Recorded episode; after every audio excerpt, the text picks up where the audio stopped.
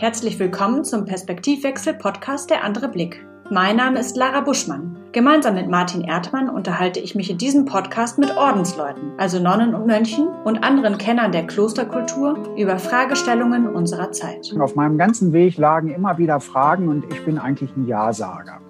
Heute sprechen wir mit Pater Abraham Fischer aus dem Kloster Meschede über das Thema Selbstverwirklichung.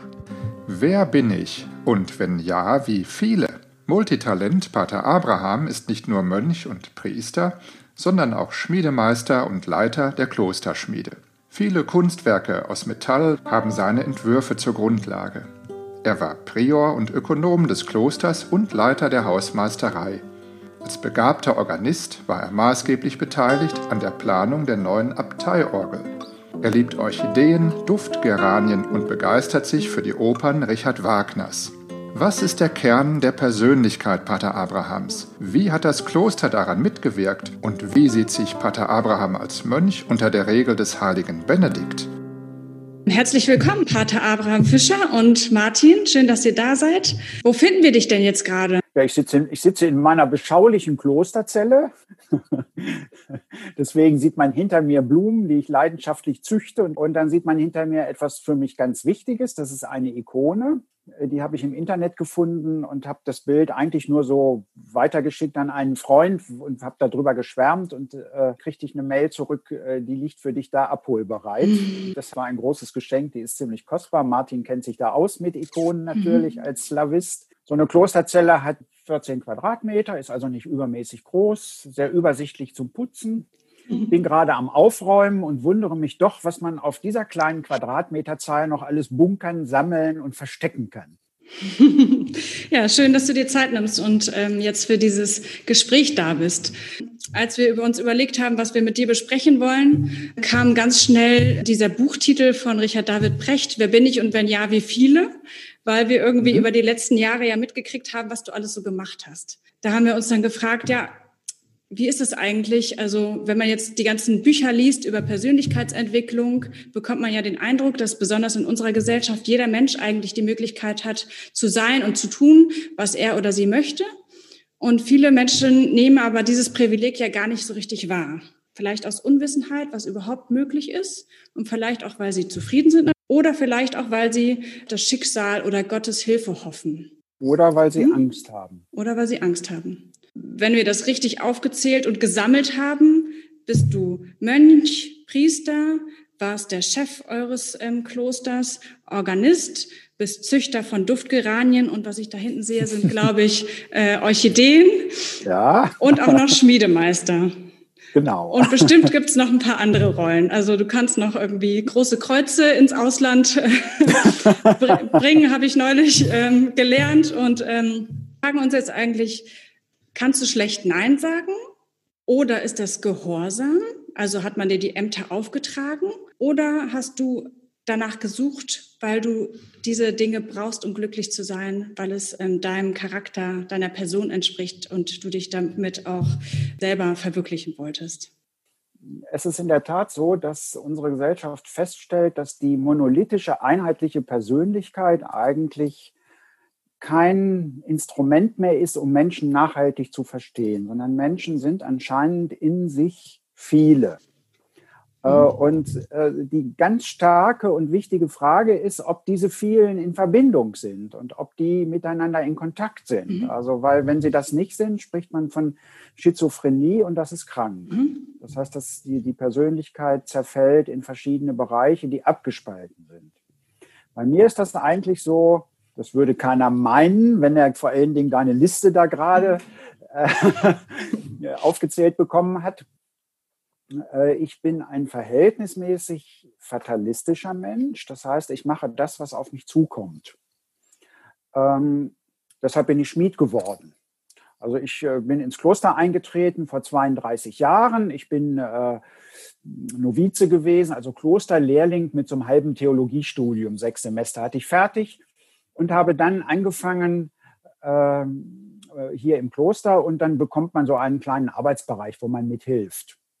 Und äh, diesen Arbeitsbereich äh, habe ich so ganz zufällig bekommen. Ich wollte nämlich auf keinen Fall den Garten, weil wir hatten zu Hause ganz viel Garten und Rasenmähen ist für mich so ein Thema. Das habe, da habe ich mir meine ganze Jugend mit verbracht. Vor allen Dingen mit Müttern, die also immer meinten, das müsste genau jetzt sein. Da bin ich ja froh, dass wir und, das Gartenthema für wen anders aufgespart haben.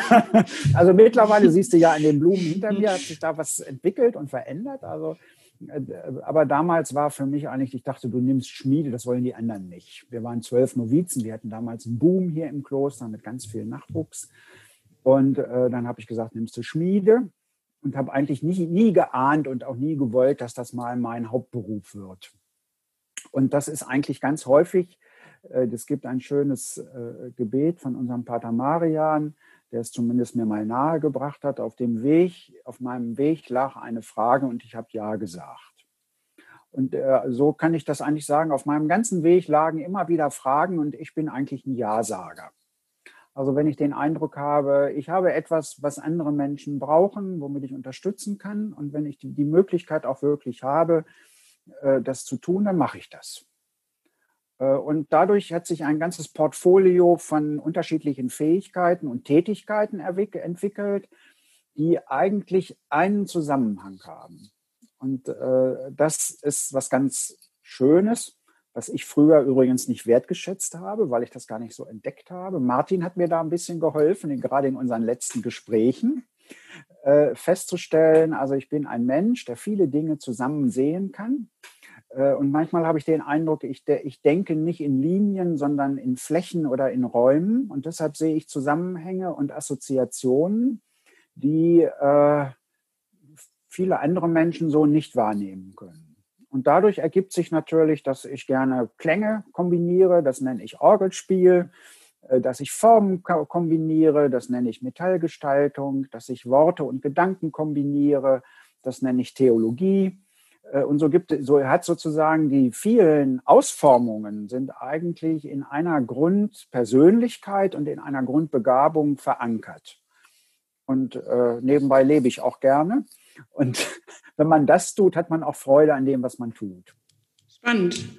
Martin, kannst du noch mal kurz schildern, wie ihr beiden euch kennengelernt habt? Das war doch auch über die Formen und ähm, Dinge, die da entstanden sind, oder? Ja, ganz genau weiß ich es schon gar nicht mehr, weil es länger her ist ich, äh, ich weiß nicht, ob es nun schon 14 Jahre sind oder sowas. 15. Ähm, 15 sogar schon. Mhm. Naja, dann habe ich ja doch gar nicht so schlecht geschätzt. Ähm, also das Kloster ähm, Königsmünster, wo Abraham lebt, das kenne ich schon sehr lange. Und dann hat es halt noch sehr lange gedauert, über 20 Jahre, bis ich wieder dahin gelangte. Und das war durch den Anruf von Pater Abraham oder eine Mail. Trotz des hohen Preises, relativ hohen Preises, diesen ähm, Brieföffner, der war auch noch vergoldet, äh, dann in den Katalog zu nehmen. Und so nahm das seinen Lauf, dass wir dann eigentlich immer so einen Ideenaustausch hatten, der oftmals gar nicht sehr gezielt war, sondern äh, hin und her waberte zwischen den verschiedensten Themen, zwischen Dingen und also zwischen der Materie und dem Geist, sage ich jetzt mal, mit einer mit einem Fokus auf äh, ja schon, was du vorhin sagtest, das Flächen zusammenfügen, also hat etwas mit Harmonie, mit Schönheit zu tun, mit Stimmigkeit. Eine Idee ist da, die ist irgendwo im Kopf und das hat sich doch kongenial in etlichen Situationen immer wieder dargestellt. Also alles in allem war es durchaus nicht alles immer erfolgreich, in Summe aber schon. Und abgesehen davon natürlich ein besonderer Dialog von Kloster und Welt, wo nie so ganz abgegrenzt war, wer eigentlich den klösterlichen Part und wer den weltlichen Part hätte. Ja, dann ist das ja, sind das ja schon 15 Jahre, wo es einerseits geschäftliche ähm, Verbindungen gab und dann aber auch wirklich die, die andere Ebene der, der Gespräche und der Reflexion. Ne? Ich erinnere mich noch an eine sehr schöne Situation. Da war die, der Kater erst neu, Zacharias. Da habe ich den kennengelernt und habe dann in der Schmiede gesessen und zu Zacharias gesagt, komm mal auf meinen Schoß. Pater Abraham sagte, nee, nee, das macht er nicht. Das brauchst du gar nicht erst versuchen. Zacharia sprang auf den Tisch und dann vom Tisch direkt auf meinen Schoß. da, hast du mich gefragt, wie hast du denn das gemacht? Wie ich gesagt, du hast doch gehört. Ich habe gesagt, komm mal auf meinen Schoß. Es war doch deutlich. Und ja, der Kater hat das auch gemacht. Also, das werde ich nie vergessen. Martin weiß, dass ein sehr starkes Verkaufsargument im Internet ist, über Katzen zu sprechen, glaube ich. Ähm, insofern hat er das jetzt hier geschickt eingebunden. Ah, okay. Soll ich, soll ich weitermachen? Soll ich Nein, weitermachen? bitte nicht. Ähm, ich wollte es nur nicht so deutlich ich, sagen. Aber das haben wir vergessen, dass es auch noch. Ja, stimmt. Ja. Äh, kommt noch eine Rolle dazu. Ja. Ähm, ich würde ja. gerne noch mal auf dieses, äh, was du genannt hast, du siehst, äh, du denkst in Flächen und siehst Zusammenhänge, doch noch mal zurückkommen, ähm, weil ich das spannend finde, dass du sagst, es kommen, es kommen Gelegenheiten auf dich zu und die siehst du dann und nimmst sie an.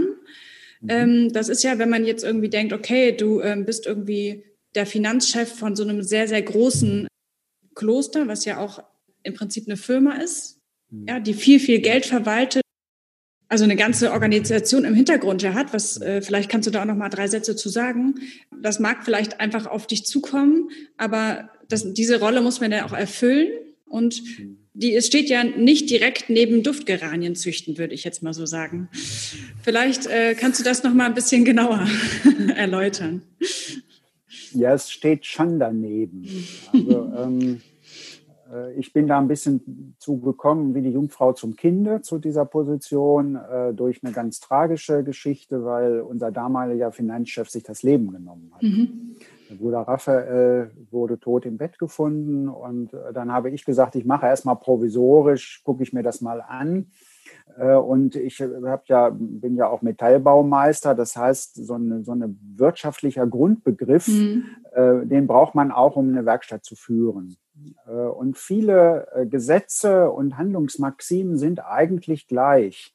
Äh, ob da noch drei Nullen dran sind oder ob es sich um kleine Beträge handelt. Und ähm, dazu gehört natürlich, dass man erstens, also finde ich, das gehört zu allen Sachen wesentlich dazu, man muss wissen, was man kann. Und noch wichtiger, man muss wissen, was man nicht kann. Weil wenn ich das nicht weiß, mache ich permanent dieselben Fehler, weil ich einfach nicht reformfähig bin. Und das würde ich sagen, das gehört zu Führung von Menschen grundsätzlich dazu, äh, dass ich sage, hier habe ich jetzt keine Ahnung. Und dann ist es ganz toll, wenn man dann über ein Riesentool, ich bin jemand, der sehr viel von Netzwerk hält, also un unglaublich viele Menschen natürlich kennt und sagt, ach, jetzt rufe ich den mal an, mal sehen, was der dazu sagt. Oder wen kann ich denn jetzt eigentlich fragen? Und wir haben ja heute im Grunde was ganz Geniales vorrätig. Das hatten wir vor 15 Jahren übrigens noch nicht.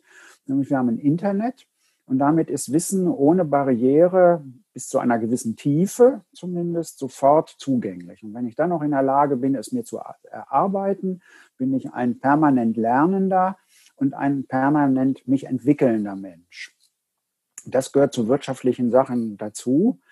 Äh, das Zweite ist, man muss die Materie einfach gerne haben. Also wenn ich als kreativer Mensch eigentlich der Meinung bin, Geld wäre dreckig, mhm. und Kreativität wäre das Wesentliche. Dann komme ich eigentlich nicht weiter, weil da, da steckt eine Verachtung des Feldes hinter.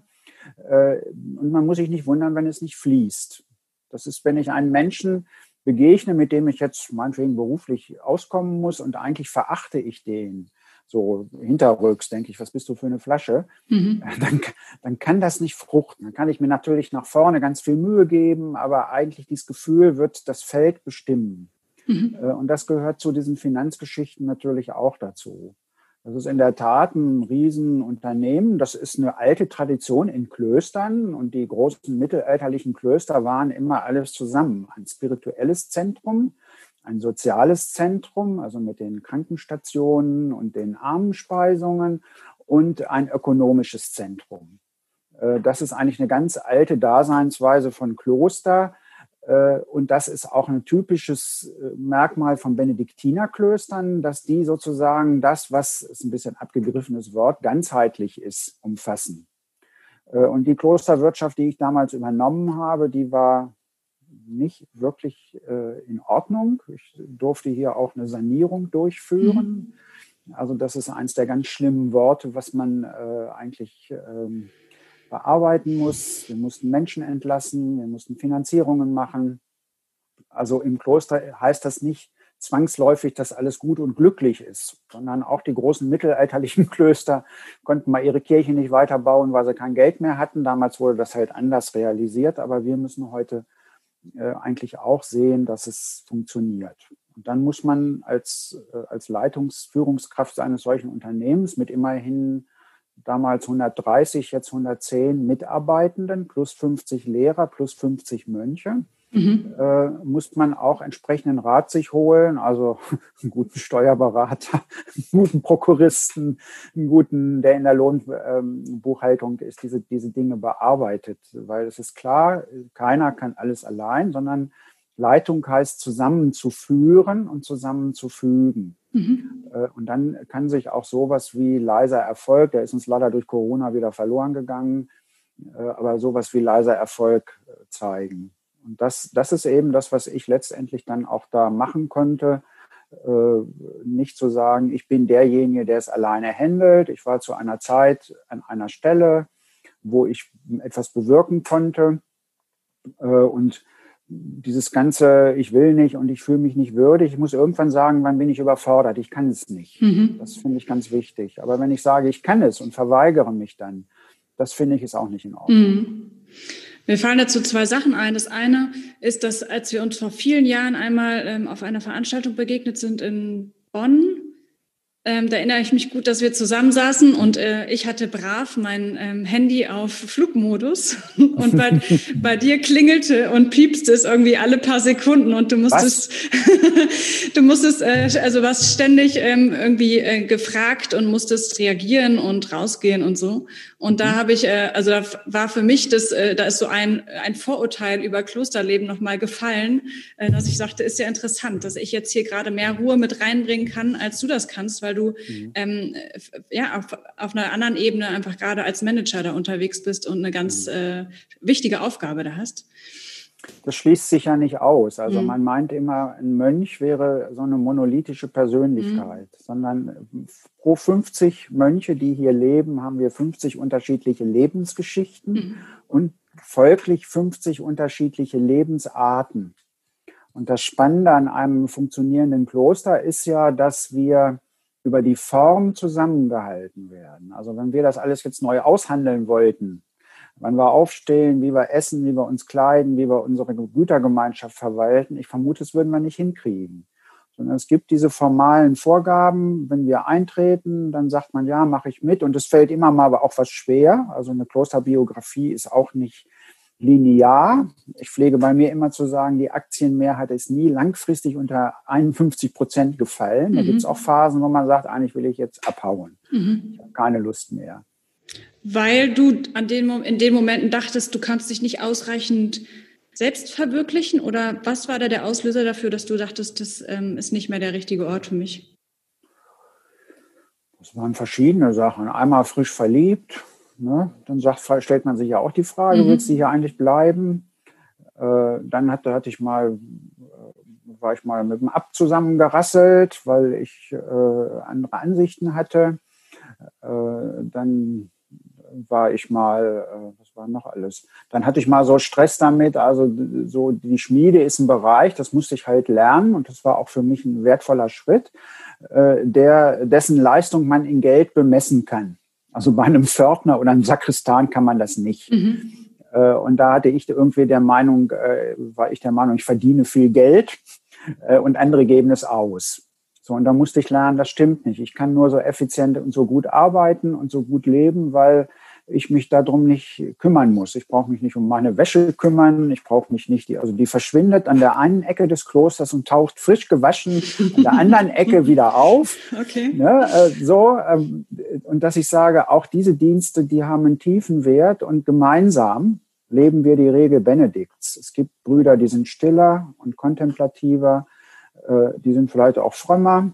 Es gibt Brüder, die sind mehr busy und aktiv äh, und gemeinsam. Jeder hat Schulden, mhm. er, wo er bedürftig ist und die Gemeinschaft braucht. Und jeder hat äh, Begabungen, die er einsetzt. Und miteinander, und das ist eben genau, das ist ja die Aufgabe von Klosterleitung.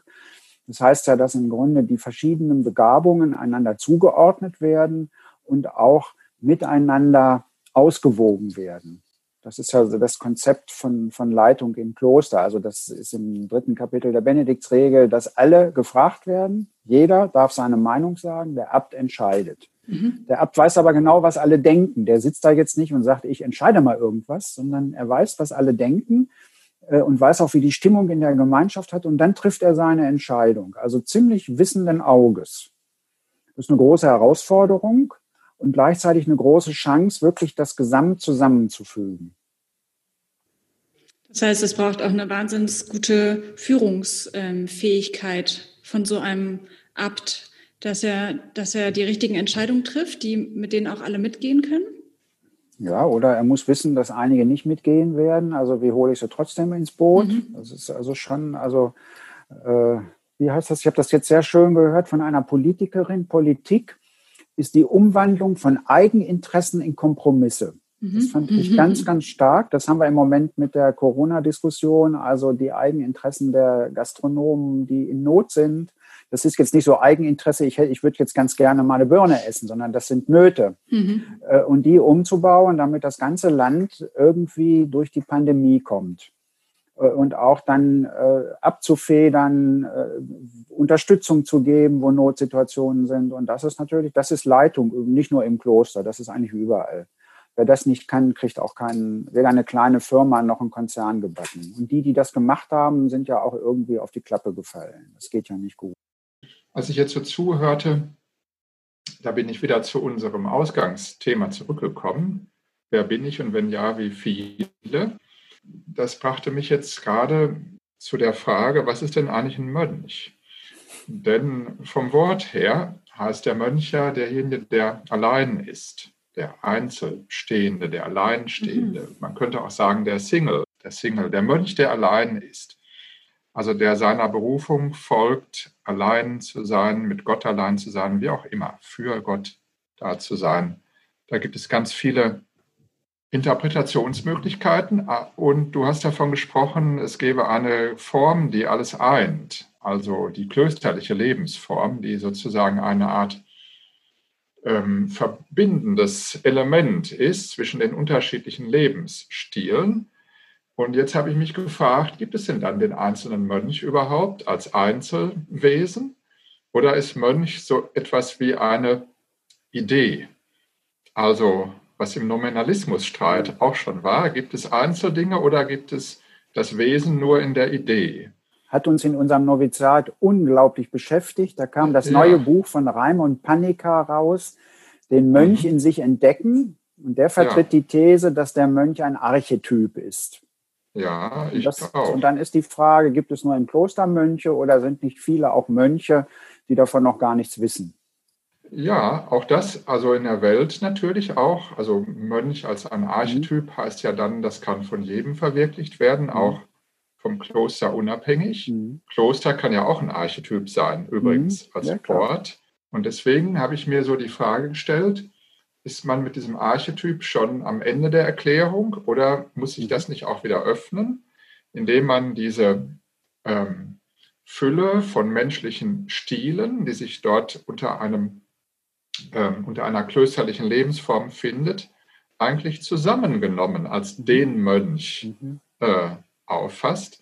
Nicht als die Gemeinschaft mhm. von Mönchen, sondern als der Mönch äh, sozusagen gleichbedeutend mit der Klostergemeinschaft. Wir alle sind die Regel Benedikts. Also nicht ein Einzelner ist jetzt derjenige, mhm. der es geschafft hat, sondern wir ja. alle sind ein Puzzlestein mhm der unterschiedlich glänzt. Und wenn wir dann zurücktreten, erkennen wir das Bild, das Große. Das ist ja eigentlich, das wäre die Vision.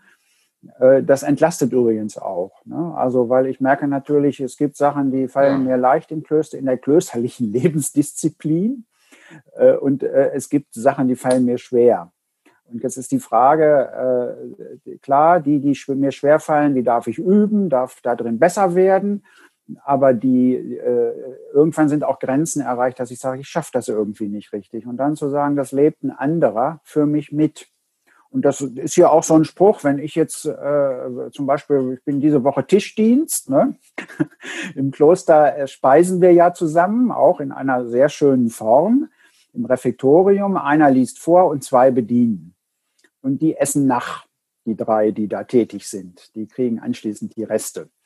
Und äh, wenn, wenn jetzt die anderen weitergehen und die gehen dann in die Komplett, dann sagt man so, bet für mich mit. Und das ist eigentlich genau das, was ganz spannend ist, weil das ein Bedürfnis auch dieser Welt ist. Wenn ich das irgendwelchen Leuten sage, ich bete für dich mit oder ich bete für dich, rührt das die Menschen zutiefst an. Oder wir haben ja auf unserer neuen äh, Homepage bei den Abtei, äh, im Abteiladen einen Button segnen lassen. Also bei uns kann man nicht nur ein Stück Metall in Kreuzform kaufen, sondern man kann das auch gleichzeitig noch segnen lassen. Es wird immer genommen und es bedeutet den Menschen sehr, sehr viel. Und äh, deswegen ist dieser Begriff äh, des, äh, ich muss nicht alles alleine machen, es tun die anderen für mich mit, äh, das ist die mittelalterliche Arbeitsteilung, das mittelalterliche Klöster. Das waren Spezialisten fürs Beten und die anderen fürs Arbeiten. Und das war abgesprochen, dass das so richtig ist. Deswegen flossen materielle Gaben von den Menschen ins Kloster und sozusagen hoffentlich ein Segens- und Gebetsstrom aus dem Kloster zu den Menschen. Inwiefern ist das immer noch so oder nicht mehr so? Das ist, das ist immer noch so. Mhm. Also es ist äh, das Selbstverständnis, das äh, ist, ist etwas abgeschmolzen. Also weil viele Leute sagen, nee, das, warum sollen wir den jetzt unterstützen mhm. oder so? Das, dieses, dieses Selbstverständliche, das, das ist nicht mehr so da, weil die Menschen es anscheinend so nicht mehr wahrnehmen und wissen. Wenn ich da jetzt jemand sage, ich bete für dich, das ist, äh, das ist sofort für, für die Menschen ganz wertvoll und ganz wichtig. Mhm. Mir ist gerade noch etwas aufgefallen in dem, was hm, was du sagtest zum Thema Selbstverwirklichung. Also zum einen ist ja die Benediktusregel da gar nicht so begeistert von diesem Gedanken, aber den möchte ich jetzt hier erstmal zurückstellen, weil ich den nicht so wichtig finde, sondern einfach zurückschauen, welchen Stellenwert hat Selbstverwirklichung für uns in der Welt, also in dem, in dem gesellschaftlichen Leben hat sie schon einen hohen Stellenwert, für den auch sehr viel getan, gekämpft wird und auch gelitten wird, muss man sagen. Und andererseits natürlich ein, ein Ur, eine Ursehnsucht des Menschen, sich selbst zu verwirklichen. Aber es gibt ja auch sowas wie einen Zwang zur Selbstverwirklichung, der daraus entstehen kann. Und du sagtest zu Recht, das entlastet, weil ich habe jemand anderen, der dies machen kann, was ich nicht machen kann. Für mich könnte daraus eine Relativierung entstehen, indem ich dieses Panorama anschaue, in dem ich mich vielleicht selbst verwirklichen könnte und stelle fest, es gibt da aber Aspekte, da müsste ich doch sehr viel Energie aufbringen, um die auch mhm. auszuführen. Und die kann ich ganz getrost beiseite lassen, weil da habe ich jemand anderen, der das mhm. an meiner Stelle macht, der das viel besser kann. Und ich bin frei für mein Ureigenstes. Das heißt aber auch etwas, ähm, auf diese Weise reduzieren zu können. So stelle ich mir das vor, diese Entlastung. Wäre das nicht dann auch völlig im Sinne eines, äh, ja, eines Benedikts, der ja auch davor gewarnt hat, den Eigenwillen zu stark werden zu lassen? Hat er das vielleicht auf solche Situationen bezogen? Das ist eine schwierige Frage, weil Benedikt natürlich in der Spätantike gelebt ja, hat. Genau. Und ich bin, also je mehr ich darüber nachdenke, desto mehr bin ich eigentlich der Meinung, dass die Form von Individualität, die unsere Gesellschaft heute fordert oder äh, die wir sind oder sein möchten, dass die damals, dass es die gar nicht gegeben hat. Auch ich bin auch der Meinung, diese tiefe Form von Emotionalität, äh, die hat es meiner Meinung nach damals nicht ja. so gegeben. Das denke ich immer, wenn ich so einen historischen mhm. Roman lese. Ne? Dann habe ich früher unendlich viel gemacht. Mittlerweile habe ich da irgendwie nicht mehr so viel Lust zu. Kirche heute, ich, ich finde, man müsste da einfach mal ein anderes Wort suchen, weil Selbstverwirklichung, da geht bei Kirche ja sofort, das ist verboten und äh, das ist egoistisch. Mhm. Äh, und dann hast du andere Richtungen, die das natürlich für das Nonplusultra halten. Beides äh, führt nicht so richtig äh, zu glücklichem Leben, finde ich. Äh, ich bin doch erstmal der, der ich bin und ich erfahre mich als solcher. Und diese Erfahrungen möchte ich gerne leben. Und die enden da, wo andere sind. Also meine Freiheit endet an der Freiheit des Menschen neben mir äh, oder der Umstände neben mir. Und das finde ich, ähm, ist natürlich im Benediktinerkloster, das ist ja sozusagen ein, ein, ein kleines Modell von Gesellschaft, gibt es auch schöne Aufsätze zu. äh, dass man sagt, da leben Menschen so eng zusammen und sind so ein Laboratorium. Die könnten eigentlich Tools entwickeln, die man gesellschaftlich nicht alles funktioniert, wenn man es aufbläst. Da muss man vorsichtig sein, aber Tools entwickeln und Erfahrungen, die der Gesellschaft helfen könnten, auch der Kirche. Äh, das fände ich ganz spannende Themen, das mhm. mal weiterzuentwickeln und durchzugehen. Diesen Experimentalgedanken, den finde ich natürlich, wie auch bekannt ist, sehr interessant. Und wenn ich mich jetzt in ein Kloster hineinversetze, was sozusagen den Plan B ähm, vorzeichnen soll für eine gesellschaftliche, mhm. für einen gesellschaftlichen Wandel oder ein christliches Alternativmodell zeigen soll, wie es auch gehen kann, dann würde ich einfach jetzt mal die provozierende Frage stellen, hat denn ein Mensch, der im Kloster lebt, auch Existenzängste? Das ist im Kloster meines Erachtens zum Teil sehr viel leichter, bestimmte Wege zu gehen, weil ich muss mir nicht darüber Gedanken machen, ob ich damit etwas verdiene, ob ich meine Wohnung behalte, äh, ob ich gesellschaftlich anerkannt bin, ob meine Familie überlebt. Ich habe auch keine Menschen, für die ich sorgen muss. Deswegen ist der Ausgangspunkt meines Erachtens ein anderer. Und mich interessiert einfach, ist das jetzt eine Luxusposition, in der ich mich befinde? Oder ist es nicht umgekehrt so, dass die Gesellschaft danach suchen müsste, wie kann auch ich in der Gesellschaft draußen, in der Welt, in diese Luxusposition kommen? Also ich äh, denke, dass du da einen wichtigen Punkt ansprichst. Und äh, das kann man auch bei Klosterpersönlichkeiten sehen, dass so eine gewisse Sorglosigkeit herrscht. Ich sage das immer so etwas äh, belustigend. Wir sind, äh, wir sind die, die letzte kommunistische Institution, die es gibt, also außer Kuba und wo sonst noch Sozialismus und Kommunismus versucht wird, ja. staatlich zu leben.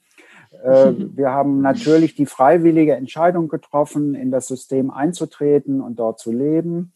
Aber irgendwann rückt einem das auch nahe, dass man sagt, so, jetzt gibt es eine Konventsabstimmung, 70 äh, Prozent wollen es so, du gehörst zu der Minderheit, du wirst das jetzt so leben müssen, wie du das nie wolltest. Äh, das, das ist halt äh, die Sorglosigkeit, die wir ja in gewisser Hinsicht auch in den kommunistischen Systemen hatten, also es gibt eine Vollbeschäftigung, der Staat sorgt für alle, mhm. äh, hat, äh, gibt es in der Tat. Und ich bin da auch gar nicht so unfrech, wenn du sagst, da etwas zu entwickeln. Ich bin in der Tat der Meinung, ich war früher immer eigentlich ein Wirtschaftsliberalist, äh, weil ich gesagt habe, also die Deutsche Bundesbahn wird viel effizienter, wenn sie, wenn sie nicht verstaatlicht ist, sondern wenn sie ein wirtschaftliches Unternehmen ist. Und mittlerweile bin ich der Meinung, nein, es gibt Grundfunktionen von Gemeinschaft und damit auch von Gesellschaft, die sollten nicht veräußert werden. Und da sollte, das spüren wir im Moment, in dieser Corona-Geschichte, was, was können wir doch eigentlich froh sein, dass wir so einen starken Staat haben, dass wir so ein unglaublich effizientes Gesundheitssystem haben. Äh, das heißt, wir haben als Gemeinschaft, als Einzelner, äh, das hat der Lord Dahrendorf mal sehr treffend gesagt, es gibt das Bruttosozialprodukt, das ist das, was in einem Land erwirtschaftet wird und das wird in zwei Arten und Weisen verwaltet. Das eine ist Einkommen, das nennen wir privat und das andere, das wird gemeinschaftlich verwaltet, das nennen wir Steuern. Mhm. So, und das heißt, das, was ich im Kloster lebe, passiert in, unserem, in unserer Gesellschaft Tag für Tag. Dass Menschen an, insgesamt mitarbeiten und dass es gemeinschaftlich verwaltet wird. Und äh, wenn wir das richtig wahrnehmen, es gibt äh, schreckliche Situationen auch in unserem Land von Armut und von Bedürftigkeit. Das soll jetzt nicht einfach so weggewischt werden. Aber insgesamt kann man sagen, dass so eine gewisse Sorglosigkeit auch bei uns, bei vielen Menschen da sein kann. Äh, und damit auch äh, die, ich, ich meine, die, ich habe das eben mit der Angst ja eingebracht, also mit viele zu sein. Ich muss es natürlich gebacken kriegen, das zusammenzuhalten. Und das, das ist eine große Herausforderung. Das ist auch die Überforderung dieser multiplen Persönlichkeit, die ja im Internet gefördert wird äh, durch die neuen Medien äh, kann ich auf ganz verschiedenen Seiten ganz unterschiedlich da sein. Äh, ich muss das zusammenhalten, denn die, die multiple Persönlichkeit funktioniert nur aus meiner Sicht, wenn es so etwas wie Authentizität gibt. Also wenn es irgendetwas gibt, was diese Welt, also auch meine Seelenwelt im Innersten zusammenhält. Mhm. Sonst wird das Ganze katastrophal. Und irgendwie die, ähm, die finanziellen Geschicke eines äh, Klosterbetriebs mal eben zu übernehmen, ist wahrscheinlich auch nicht, dass man mal ganz angstfrei sagt, ach, das probiere ich jetzt mal aus, kann mir ja nichts passieren. Also da ist es wahrscheinlich schon auch groß genug, dass es genauso tragfähig und genauso ähm, folgenreich ist, wie es ja auch außerhalb des Klosters unserer Welt wäre, oder?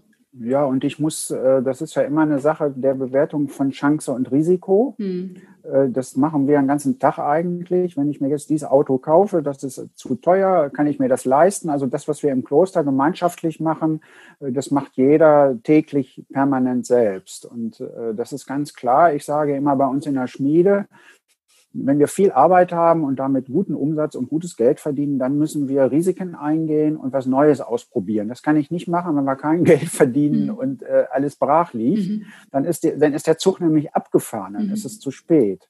Weil ich muss wissen, dass alles immer eine Mischkalkulation ist. Das heißt, ich habe, äh, es gibt einen schönen Satz, ich glaube, das ist von dem Basilius Streithofen. Man braucht Demut, Großmut und Gleichmut mhm. zu einem guten Leben. Also Demut, immer wissen, dass ich zur Erde gehöre. Mhm. Großmut, zu ahnen, wer ich bin und was ich kann. Und Gleichmut ist das Wichtigste.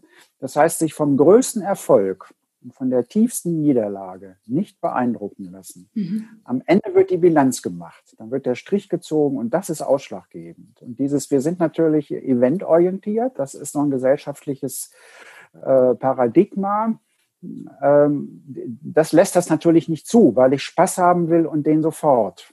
Ich mhm. kann nicht sagen, ich gucke mir dieses Jahr an und sage, da waren ganz viele Höhepunkte und Feiern und da waren auch ganz große Tiefpunkte. Und dann sage ich anschließend, ja, das war ein gutes Jahr oder das war ein anstrengendes Jahr. Das wäre realistischer. Mhm.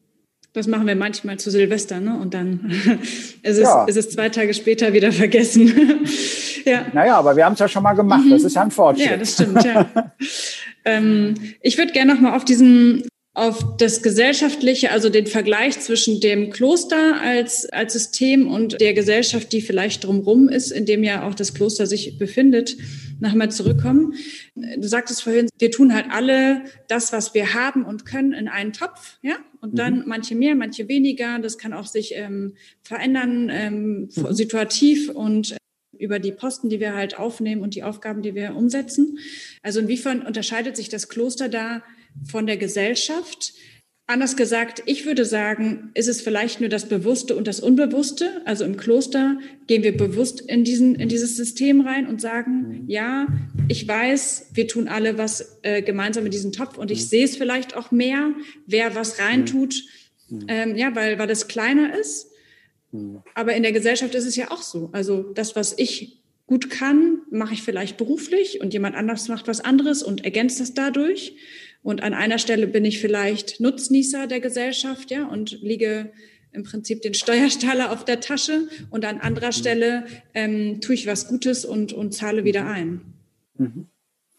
Also ich sehe keinen großen Unterschied. Mhm. Also es ist, du hast es eigentlich schon auf den Punkt gebracht und den W, das Keyword hast du schon genannt. Das ist natürlich im Großsystem abstrakter und deshalb nicht mehr so leicht nachzuvollziehen. Aber jeder, wer mal über seine Rolle in diesem Staat nachdenkt, der weiß, dass er äh, Bedürftigkeiten hat und der weiß, dass er auch Fähigkeiten hat, die, ja, die eingebracht werden. Und dieser Staat funktioniert ja nicht nur durch Geld. Mhm. Das, ist, das, ist, interessanterweise das erste und einzige Wort, was wir, also nach Corona kommt ja sofort mhm. Geld. Mhm.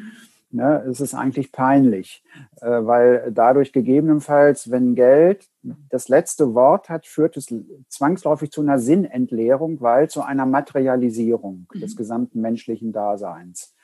Äh, und damit führt sich das Dasein des Menschen ad absurdum, weil es reicht nicht aus. Ich muss deswegen nicht in die Kirche gehen oder an Gott glauben, aber ohne Sinn und Perspektive zu leben, geht's nicht.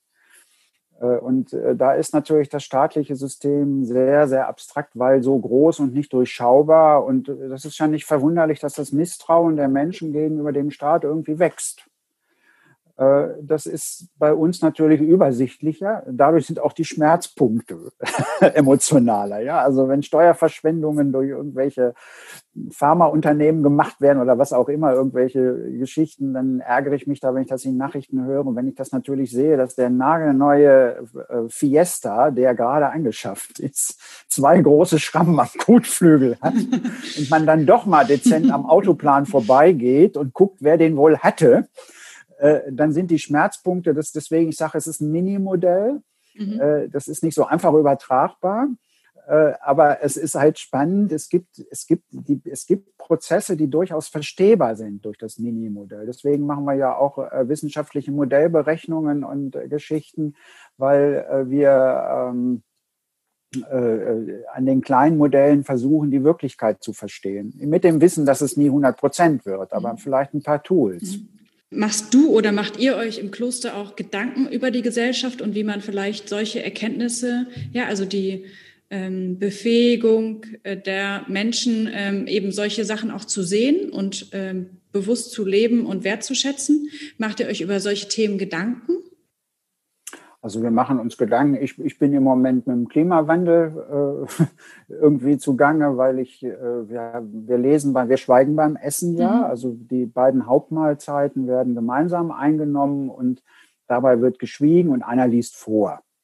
Und da hatten wir gerade von dem Sven Plöger das schöne Buch Zieht euch warm an. Es wird heiß über den Klimawandel und er erklärt das sehr schön. Also es geht nicht nur um die Moral, ihr seid alle schlecht und müsst euch ändern, sondern er erklärt wunderbar die Zusammenhänge. Und ich habe das irgendwie, es hat mich berührt, das Buch. Und dann habe ich gedacht, naja, jetzt kann ich sagen, ich bin nur ein kleiner Mönch und äh, sondern ich habe erstmal geguckt, was machst du denn schon mhm. klimatechnisch? Also das finde ich immer spannend. Also erstmal mhm. nicht ins Defizit zu gehen, sondern zu gucken, was passiert mhm. schon. Also ich bin Vegetarier zum Beispiel, ich habe kein eigenes Auto, es gibt schon viele Sachen, die ich mache. Und dann habe ich gesagt, wo könntest du denn noch dich irgendwie mal einsetzen dafür? Ne, habe erstmal das Duschgel abgeschafft zugunsten von klassischer Seife. Mhm. Also das sind, sind Mini-Sachen, aber wenn es viele machen würden, würde es was bringen. Oder habe auch gesagt, also ich bin viel mit dem Auto unterwegs, eben auch betrieblich.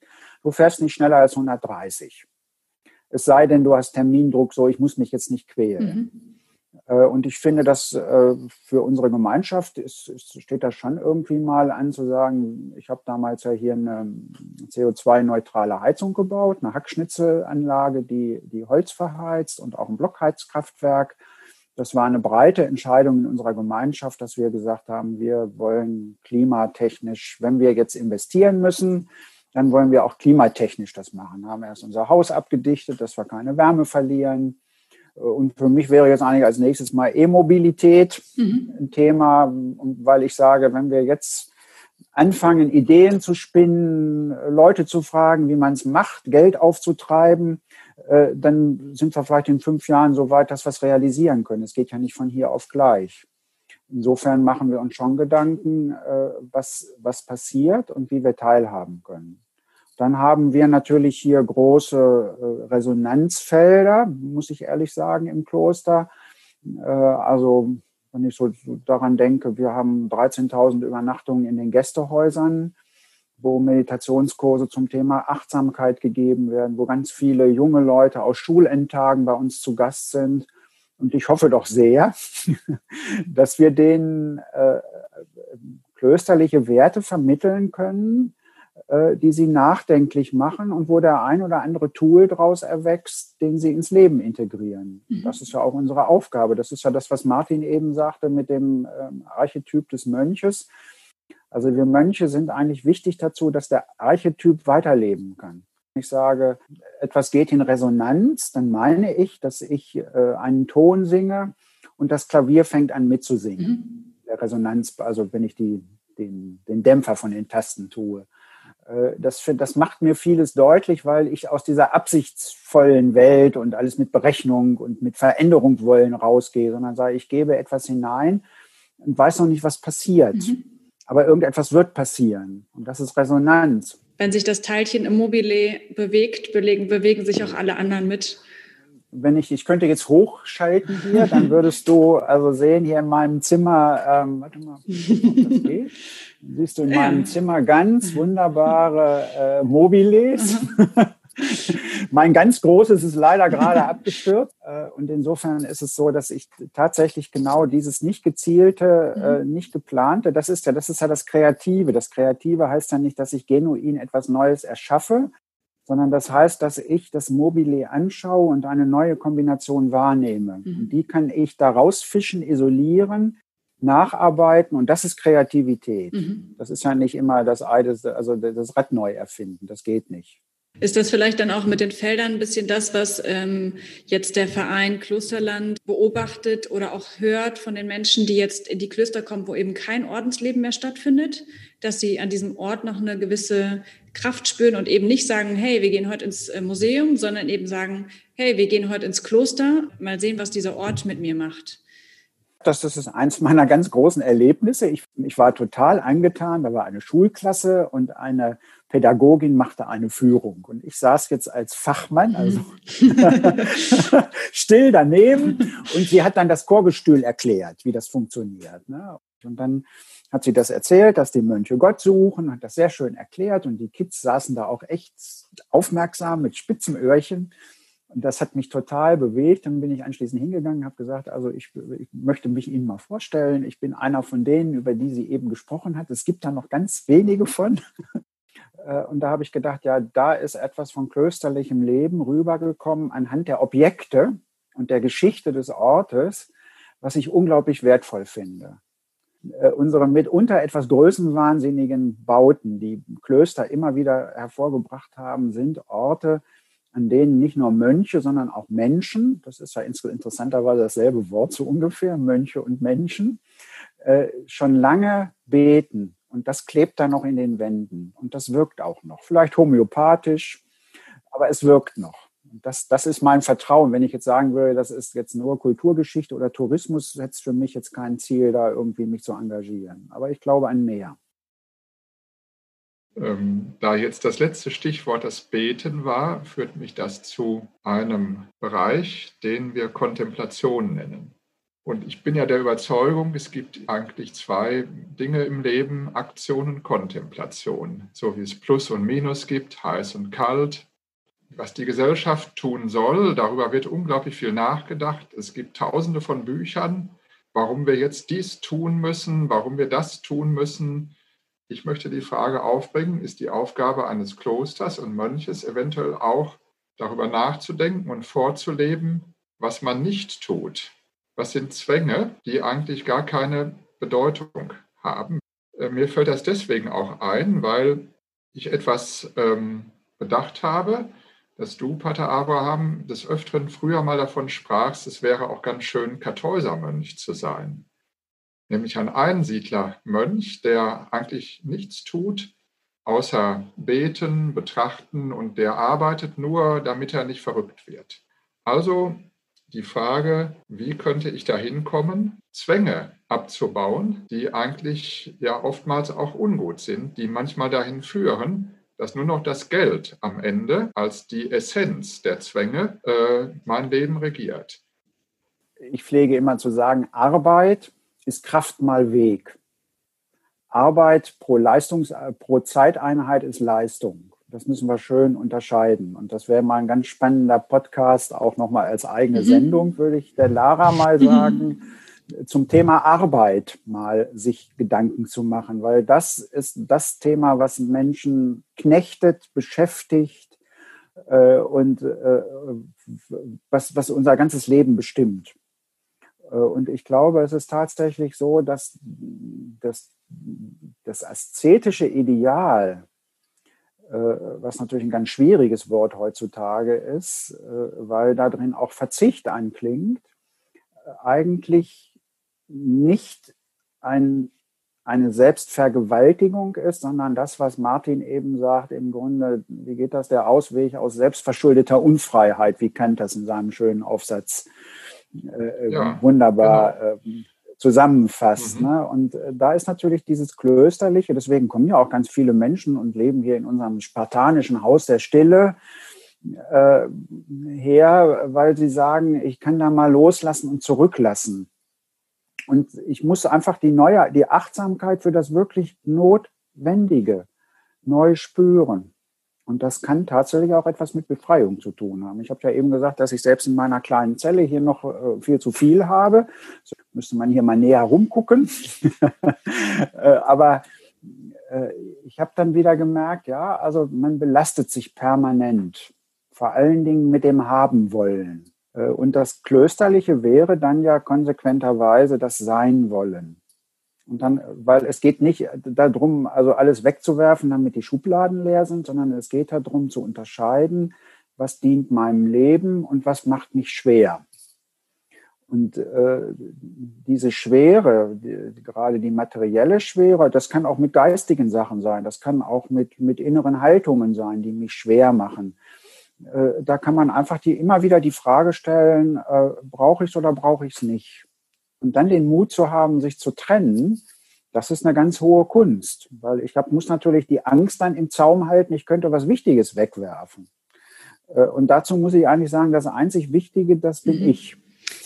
Ja, und ich darf keine Angst davor haben, dass danach erstmal im Moment vielleicht Leere herrscht, bevor ähm, ja, sich der Platz, der dann gekommen ist, wieder mit was Neuem füllen kann ja, also die, Angst überwinden, also der Horror Vakui, nicht? Das ist ja, das kennen wir ja alle. Wenn wir jetzt eine große Arbeit abgeschlossen haben oder eine Prüfung bestanden haben, dann sitzen wir da zu Hause und können uns wissen nichts mit uns anzufangen. Das ist also die klassische Beschreibung des Phänomens. Und deshalb, äh, äh, den muss ich aushalten. Und das ist ja das Schlimmste für Menschen, die ins Kloster kommen. Das haben wir ja häufig, dass hier Menschen sich einmieten. Ich will jetzt also über mich nachdenken und so. Und dann äh, äh merken sie eigentlich, die Langeweile und die Banalität des eigenen Daseins auszuhalten. Das ist die eigentliche Herausforderung, nicht große Gedanken, Weltveränderung, Lebenserneuerung zu machen, sondern beständig sein in dem, was mhm. ich bin und da auch realistisch mhm. und ehrlich bleiben. Das ist mein Ziel. Das hat uns ja jetzt auch Corona ähm, geschenkt, diese Erkenntnis teilweise. Ähm, ja, was äh, mhm. fange ich auf einmal mit mir an, wenn ich nicht mehr ständig reise und äh, jeden Tag zwei Stunden durch die Stadt unterwegs bin und ja, aber das Shopping, das Shopping geht nicht. Das ist was ganz Schlimmes. ja, und die Post braucht ungefähr zwölf Tage derzeit, ähm, nicht mehr zwei Tage. Das heißt, selbst wenn ich per Internet shoppe, muss ich mich in Geduld üben. Geduld ist eine klösterliche Tugend. Patientia auf Latein. Martin weiß besser, was das übersetzt heißt. Ja, das ist schon die, die Geduld. Der Patient, der beim ja. Arzt immer ganz lange warten muss, obwohl er einen Termin hat. Deswegen heißt er ja der Patient.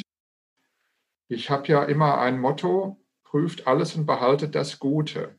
Und mitunter habe ich die Angst, ein Messi des Guten zu werden, dass ich nämlich so viel behalte, was ich für gut finde, und ich irgendwann in meinem Schatzhaus des Guten sitze und eigentlich sagen muss, ja, das habe ich doch alles geprüft, das hat doch alles seine mhm. Berechtigung, das ist doch alles wichtig, damit helfe ich doch diesem, damit fördere ich doch das. Und da muss ich plötzlich feststellen, ich kann gar nicht mehr atmen vor lauter Gutem.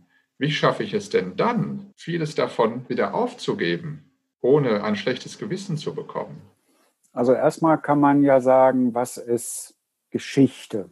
Und Geschichte hat immer was mit Sediment zu tun. Das heißt, das sind Schichten, ja. die sich übereinander legen. Mhm. Also wenn ich sage, ich bin ein Schatzmeister des Guten, was übrigens alle Menschen sind, weil sie über unendlich viel gute Fähigkeiten verfügen, dann geht es darum, aus diesem Schatz, aus diesem Thesaurus zur richtigen Zeit das Richtige hervorzuholen. Ich würde da aus der Wertung gehen und sagen, es ist da, ja, man hat immer zu viel, das ist richtig, man muss Revision machen und dann muss man eben es ablegen, ne, wie im guten Büro, die Ablage, das System. Äh, dann findet man das auch wieder. Dann braucht man auch nicht so viel Angst haben, dass man Verluste erleidet. Das stimmt schon und es hat auch durchaus einen kontemplativen Touch, den du jetzt genannt hast. Das steht weder in den Upanishaden noch im Koran noch in der Bibel, dass das Leben leicht wäre. Es steht allerhöchstens da drin, dass es einen Trost gibt. Und das ist alles, das ist in der Tat, sich den drohenden Tod täglich vor Augen halten, heißt ja nicht, dass, äh, wenn der Benedikt das uns im vierten Kapitel der Regel so ans Herz legt, heißt das ja nicht, dass ich das Leben verachte, sondern das heißt, dass das Leben einen neuen Ernst kriegt durch seine Endlichkeit. Ich extrapoliere jetzt deine äh, Geschichten einfach nochmal ins ganz Große. Und dann kommen Trennungen zweifelsohne immer wieder vor. In Beziehungen, in Fähigkeiten, in Arbeitsverhältnissen, in Freundschaften, Äh, und dann wird man auch merken, dass Prioritäten und Einschätzungen zeitvariant sind. Das heißt, das, was ich vor fünf Jahren als essentiell und unverzichtbar hielt, das hat seine Energie verloren, entweder weil es abgearbeitet ist oder weil es also im beiderseitigen Sinn, also mhm. erledigt ist oder aber auch abgewetzt ist, dass es nicht mehr taucht dann muss ich den Mut haben zu sagen, entweder ich erneuere es oder ich, ich sage auch, das war es, das ist Geschichte. Und wir können doch durchaus auch in sowas leben wie Aktualität und Potenz. Also ich kann nicht alle Themen permanent im Arbeitsspeicher haben. Ich muss auch einen ganzen Schwung auf Festplatte speichern und als Datenbank mhm. nutzen und entsprechend, wenn ich sie brauche, finden und hervorholen.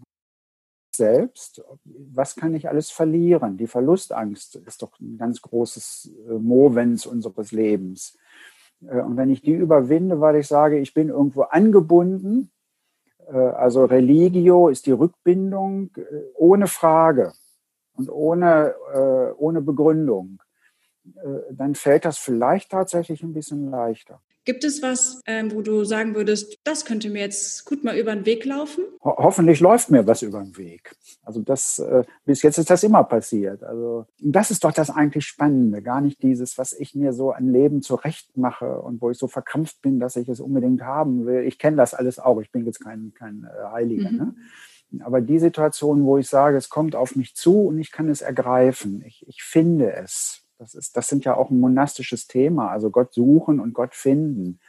Das ist ja nicht dieses, ich, ich bete wie wild und dann, dann zwinge ich das, sondern das ist ja dieses Freilassende, mhm. was bei Gott ganz wichtig ist. Äh, und äh, das ist, finde ich, richtig aufregend. Deswegen kann ich so eine klare Antwort auf die Frage leider nicht geben. Ja, sich darauf zu freuen, dass was Gutes um die Ecke kommt und ähm, sich darauf mhm. zu freuen, dass man dann den Blick dafür hat und es sieht das ist ja auch ein ziemlich guter Wunsch für die Zukunft, der vielleicht noch mhm. viel mehr auch ermöglicht, weil man ja eben noch nicht sagt, was man will. Ich danke euch sehr für das Gespräch und ähm, es hat mir große Freude bereitet. Mir auch. Ich danke auch, war sehr spannend und sehr bereichernd. Also es war auch persönlich nett. Es ist vom Format jetzt nicht völlig abwegig. Es ist sicherlich schöner, wenn man jetzt zusammensäße wobei es äh, auf diesen Medien konzentrierter ist, nach meiner Erfahrung. Das, das tut eigentlich dem Podcast gut. In diesem Sinn, tschüss. Na, bis dann. Tschüss. Tschüss, tschüss. In der nächsten Folge sprechen wir über Wissen und Weisheit. Also Wissen ist nicht unbedingt eine, eine akademische äh, Ebene, sondern Wissen ist eine äh, sozusagen Datensammelebene aus Neugier und aus Interesse. Wir laden Sie ein, mit uns in die Tiefe zu gehen. Abonnieren Sie diesen Podcast und lassen Sie sich inspirieren. Den Perspektivwechsel-Podcast Der andere Blick finden Sie auf Spotify, Apple Podcast, Deezer, Google Podcast und überall, wo es gute Podcasts gibt. Und natürlich auf der Seite des Vereins www.klosterland.de. Viel Spaß dabei und gute Unterhaltung.